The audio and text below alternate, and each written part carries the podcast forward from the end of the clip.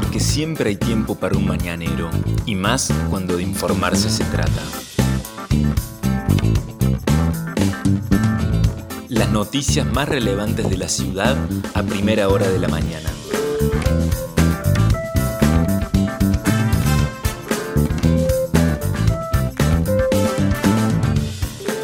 Hola, buenos días Río Cuarto.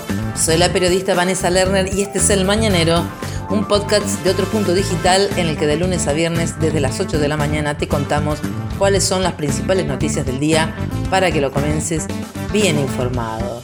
Y este viernes 16 de abril arranca con un cielo completamente despejado en la ciudad de Río Cuarto, continúa el buen tiempo, las buenas temperaturas. La mínima fue de 13 grados, la máxima alcanzaría los 28 grados, según lo que dice el Servicio Meteorológico Nacional. La humedad es alta, 92%. El viento sopla del noroeste a 5 kilómetros en la hora. La visibilidad es normal de 15 kilómetros. El sol salió a las 7.40 y se pondrá a las 18.54. Hermosa la jornada de viernes que tendremos hoy entonces en nuestra ciudad. ¿Qué va a pasar el fin de semana? También eh, hay eh, buenas perspectivas para el día domingo sobre todo, porque mañana serían 17 y 26 las temperaturas extremas, aunque por la tarde-noche se darían algunas tormentas aisladas, en tanto que habría fuertes vientos por la tarde que podrían alcanzar ráfagas de hasta 50 km por hora. El domingo, en cambio, día estaría más tranquilo, parcialmente nublado durante toda la jornada, con una mínima de 18 grados y una máxima de 26. Esto va a continuar hasta el martes, en que van a comenzar a descender las temperaturas mínima y máxima en nuestra ciudad y en la región. Estas son las principales noticias del día. Ya está en nuestra edición en papel, recorriendo la ciudad y también en nuestra página web www.otropunto.com.ar una investigación de nuestro periodista Gabriel Marclé sobre que hay un topo en el ex Edecom. Desde allí se filtró a motoqueros la planilla con datos de un operativo de control. Otro punto pudo acceder a un documento oficial que fuera viralizado por WhatsApp el cual contenía detalles precisos sobre la ubicación y el horario de los controles organizados para impedir que circulen cientos de motociclistas por las calles de la ciudad, sobre todo los fines de semana, las mal llamadas hordas de motos. Esta filtración comprometió seriamente un operativo de tránsito interfuerzas y es nuevamente otro escándalo que se produce dentro del AIDECOM el hecho vuelve a poner un manto de sospecha sobre el funcionamiento de este ente que ahora tiene otro nombre, es ente de prevención ciudadana, de donde surgió esta filtración, según confirmaron a otro punto fuentes muy confiables que además mostraron las capturas de pantalla de estas viralizaciones que se produjeron, de todos los detalles de un operativo de control. Les avisan a los motoqueros dónde va a estar la policía, provincial donde va a estar el EDECON, los inspectores controlando para que puedan evadir precisamente esos operativos.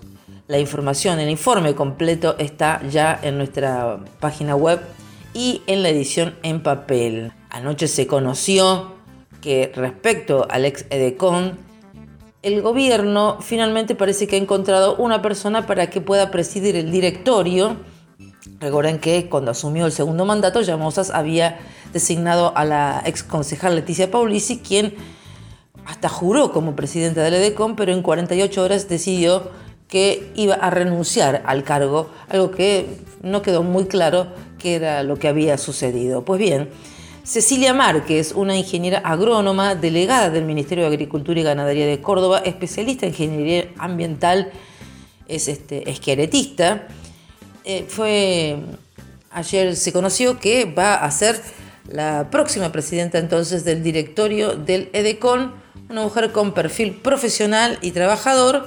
Y según le comentaron otro punto es porque los directores actuales no han cubierto las expectativas que se esperaban de ellos, que se tenían de ellos. Cecilia Márquez entonces encabezaría la conducción del ex EDECON a partir de la semana que viene Otra información que ya está en la edición de este viernes de Otro Punto. Todo listo para enjuiciar a un empresario río-cuartense acusado de abusar de su hija.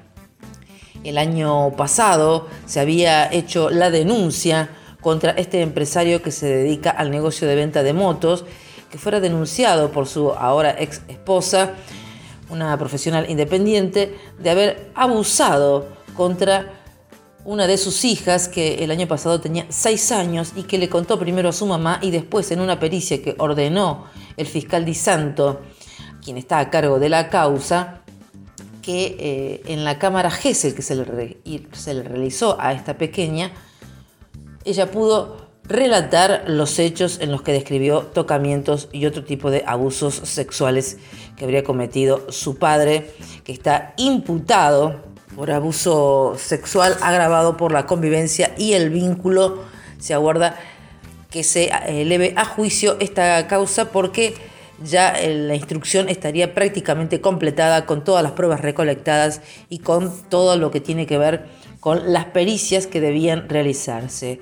Pero también otro punto pudo conocer que hay una segunda denuncia penal por la cual la mm, defensa de esta mujer denunció ante el fiscal Fernando Moine una citación lamentable que se dio en la CENAF, la Secretaría de Niñez, Adolescencia y Familia Delegación Río Cuarto, que fue uno de los primeros lugares a donde concurrió esta mujer a sugerencia de la policía para que se ocuparan del caso de abuso que su hija describía.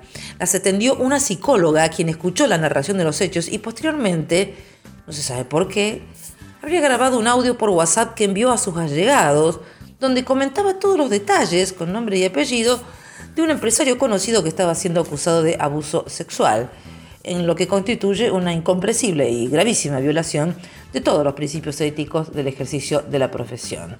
Hay allí entonces una investigación penal que lleva adelante el fiscal Moine. Más información para compartir con todos ustedes hay en la edición de otro punto, pero también les vamos a contar que estuvo el gobernador Schiaretti en la jornada de ayer en la ciudad de Río Cuarto, que vino a nuestra ciudad y minutos antes de que llegara, en una entrevista periodística a Guillermo Jeremía, nuestro colega, el secretario de Obras Públicas de la Nación, Martín Gil, ex intendente de Villa María, comentó que estaba suspendido un acto que se desconocía que se iba a realizar, que era la inauguración oficial de la nueva planta de tratamiento de líquidos cloacales de Río Cuarto. Bueno, ni la municipalidad ni la provincia habían comunicado, a los medios por lo menos, que se iba a producir esa inauguración con el presidente Alberto Fernández a través de videollamada. Bueno, como el presidente tomó nuevas medidas sanitarias a raíz de la pandemia de coronavirus, se suspendió esta actividad que, insistimos, no había sido comunicada ni por la municipalidad ni por el gobierno de la provincia. Pero el gobernador vino y anunció la creación de dos centros deportivos, recreativos y sociales en los barrios Alberdi y San Eduardo y también que se ejecutará la obra de ampliación del Parque del Bicentenario José Manuel de la Sota. La inversión total por las obras superaría los 85 millones de pesos. Obras que tienen que ver con esparcimiento, con recreación y actividades sociales. Habló el intendente de que ya hay más de 110 espacios públicos, o sea, plazas, que se han recuperado para la ciudad, en un contexto de pandemia donde, reiteramos, esperaban medidas o por lo menos declaraciones respecto a qué va a pasar con Córdoba y el sostenido aumento de casos de positivos que se están dando de COVID-19 donde ayer se conoció que la inflación en la Argentina fue del 4,8% en marzo, es la más alta desde que Alberto Fernández es presidente, es la más alta del año y es lo que verdaderamente carcome los bolsillos de la población. En Córdoba la inflación fue del 4,6%. Bueno, tampoco se dijo nada de esto, no se dijo nada de que en Córdoba casi el 40% de la, población está por debajo de la línea de la pobreza temas que fueron todos eludidos por los funcionarios que eh, ayer emitieron eh, declaraciones. El único que habló fue Alfonso Mosquera, el ministro de Seguridad, quien dijo que por ahora todo sigue igual en la provincia de Córdoba respecto de las restricciones que se están dando en nuestra provincia, que son verdaderamente un poco light y está absolutamente todo abierto, salvo la prohibición para circular entre las 0 y las 6 de la mañana y nada más. Más información justamente referida al COVID. Ayer Río Cuarto reportó 58 nuevos casos, lo que hace ya un total de 12.804 personas que se han contagiado y les ha dado positivo su test en nuestra provincia desde que en nuestra ciudad, perdón, desde que comenzó la pandemia no se notificó ningún fallecimiento. Hay 691 casos activos en nuestra ciudad. En tanto, la provincia reportó 1.605 casos, un total de 202.241 son las personas que han dado positivo confirmado desde que comenzó la pandemia. Se notificaron 18 fallecimientos en la jornada de ayer, 13 hombres y 5 mujeres. El total de muertes es de 3.159 personas.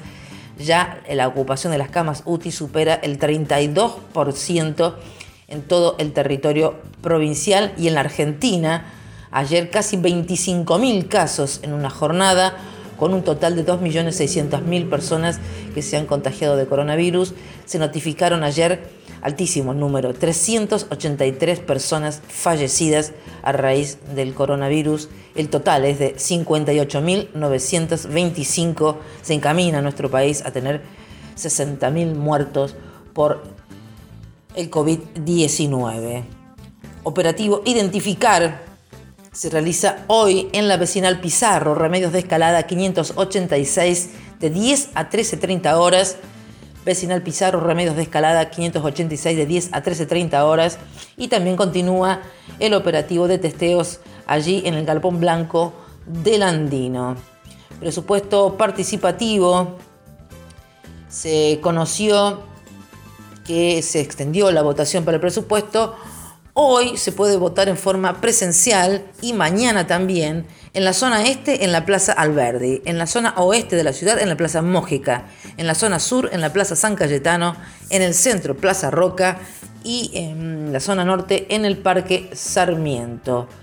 Estas fueron las principales noticias que tenés que saber para comenzar el día. Escúchanos todas las mañanas de lunes a viernes ingresando a nuestra web el Mañanero es un podcast con producción técnica de Alejandro Floriani y la producción periodística del equipo de Otro Punto Digital.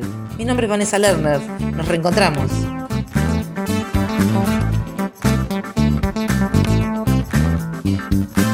Esto fue El Mañanero, un podcast de Otro Punto con la producción periodística de Vanessa Lerner.